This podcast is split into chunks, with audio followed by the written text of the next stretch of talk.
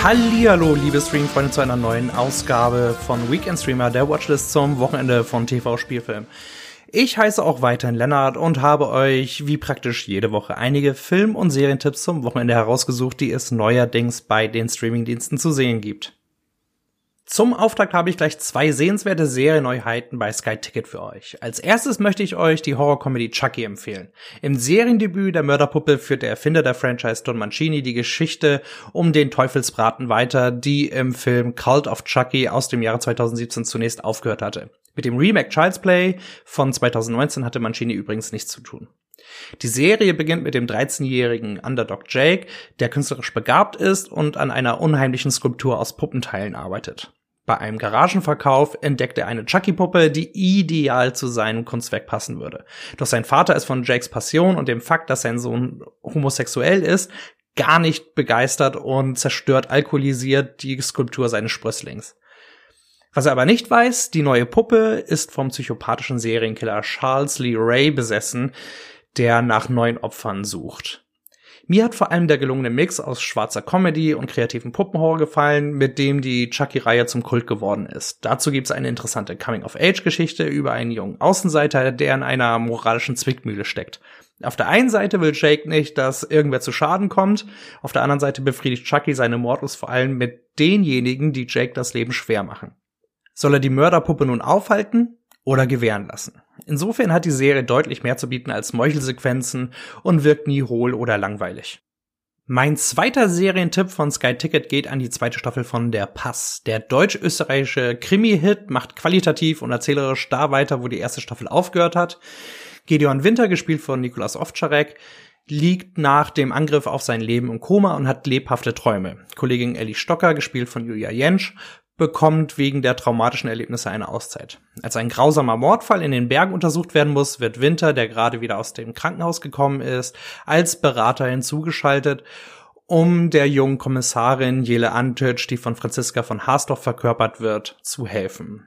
Wie ich schon eingangs angedeutet habe, bringt die Fortsetzung von Der Pass wieder eine intensive Mischung aus Krimi-Drama und Horror mit und zeigt, zu was das Genre auch hierzulande alles imstande ist. Packend erzählt, grandios, einfallsreich gefilmt und toll gespielt von allen Beteiligten. So darf es gerne weitergehen. Und weil ich heute gut aufgelegt bin, habe ich sogar noch einen Serientipp für euch. Bei Amazon Prime Video ist nun nämlich die erste Staffel der Feelgood Dramedy As We See It erschienen. Darin geht es um drei mit 20 auf dem autistischen Spektrum, die in einer WG zusammenwohnen. Eine junge, fürsorgliche Betreuerin hilft dem Trio dabei, sich durch die Irrung und Wirrung des Alltags zu kämpfen. Was ich hier richtig toll finde, das autistische WG-Trio wird von drei DarstellerInnen gespielt, bei denen selbst Autismus-Spektrum-Störungen festgestellt wurden. Das verschafft den Ganzen in erster Linie Glaubwürdigkeit und vermeidet gleichzeitig diese Cringe-Momente, die man von anderen Filmen und Serien kennt, in denen nicht autistische Schauspieler auf elf drehen und die Entwicklungsstörung völlig überzeichnet darstellen.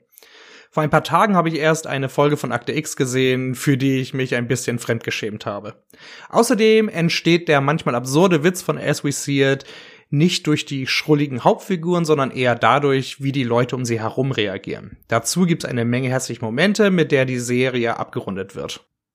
Zwei weitere Kurztipps aus dem Serienkosmos habe ich auch noch. Zum einen ist bei Netflix der erste Teil der vierten Staffel der Crime-Serie Ozark erschienen. Bei Apple TV Plus ist zudem die dritte Staffel von M. Night Shyamalans absurd komischen Mystery-Thriller Servant angelaufen, die zwar immer noch die Stärke der vorherigen Staffeln aufweist, langsam, aber sicher möchte man allerdings ein paar Geheimnisse gelüftet wissen. So, und was es Neues und Gutes im Filmbereich gibt, verrate ich euch jetzt. Da macht es mir Amazon Prime Video zunächst leicht, weil dort die Oscar-prämierte Tragikomödie Der Rausch mit Mats Mikkelsen in die Flatrate aufgenommen wurde. Darin testen vier frustrierte Gymnasiallehrer eine unkonventionelle Theorie. Demnach soll ein gewisser konstanter Alkoholgehalt im Blut für mehr Lebensfreude und Leistung sorgen. Beim Selbsttest gehen die vier immer mehr an ihre Grenzen, bis sie diese überschreiten. Ich habe damals ein Interview mit dem dänischen Regisseur und Co-Autor Thomas Winterberg, der übrigens wahnsinnig sympathisch ist, zum Film führen dürfen, in dem er mir erklärte, dass viele historische Meilensteine und Entscheidungen der Menschheit im betrunkenen Zustand entstanden bzw. gefallen sind. Als Beispiel nannte er Winston Churchill, der auch in Der Rausch angesprochen wird. Was die Dramedy wirklich grandios schafft, Es werden sowohl die Vor- als auch die Nachteile des Alkoholkonsums im Kontext eines Charakterdramas beleuchtet.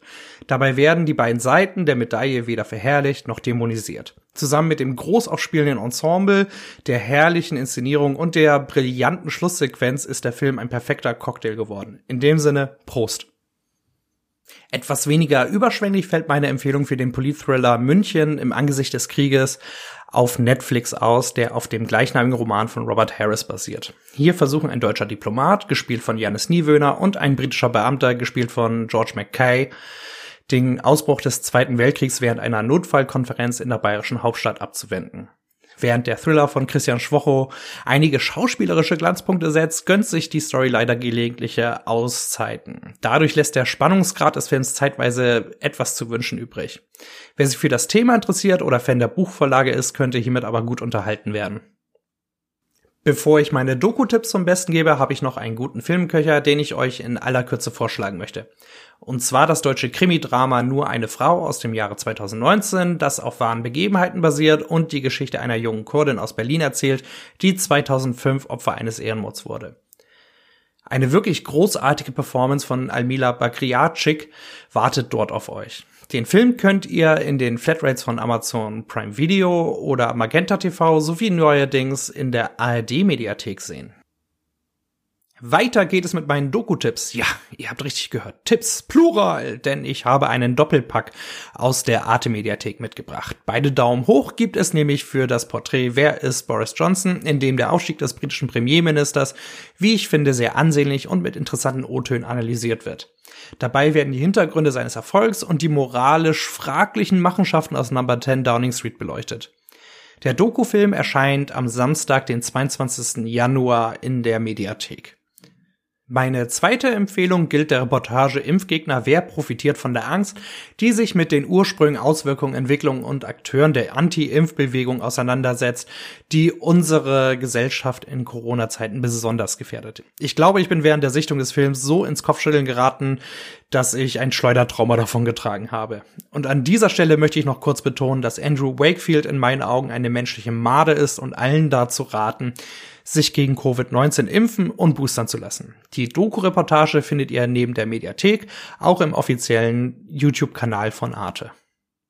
Und eine Folge meines Podcasts wäre unvollständig, wenn ich kein Rockpier der Woche für euch hätte. Bei der Suche nach Trash bin ich auf den russischen Actioner Guardians gestoßen, der nun bei Sky Ticket und dort nur mit deutscher Vertonung zu finden ist. Ich beschreibe den Film mal so. Stellt euch vor, ihr hättet vor 20 Jahren eine zweiminütige Featurette zu den Figuren des Marvel Cinematic Universe gesehen und müsstet nun die Charaktere, Story, Kostüme und Co. nur anhand dieser flüchtigen Begegnungen nachzeichnen. Dazu noch eine ordentliche Portion Sowjetunion gepaart mit mäßigen CGI, Humorentkernung und preulich peinlichen Schauspiel und schon kommt Guardians heraus. Im besten Fall eignet sich der Film noch als Guilty Pleasure bei einem Filmabend mit Freunden und Alkohol. Allein und nüchtern tut er aber echt weh. Das wäre aber auch genug für diese Woche. Ich hoffe, ich konnte euch wieder ein paar gute Tipps mit auf den Weg geben und euch bei der Zusammenstellung eures Unterhaltungsprogramms fürs Wochenende unter die Arme greifen. Ich wünsche euch ein paar entspannte Tage. Bis nächste Woche.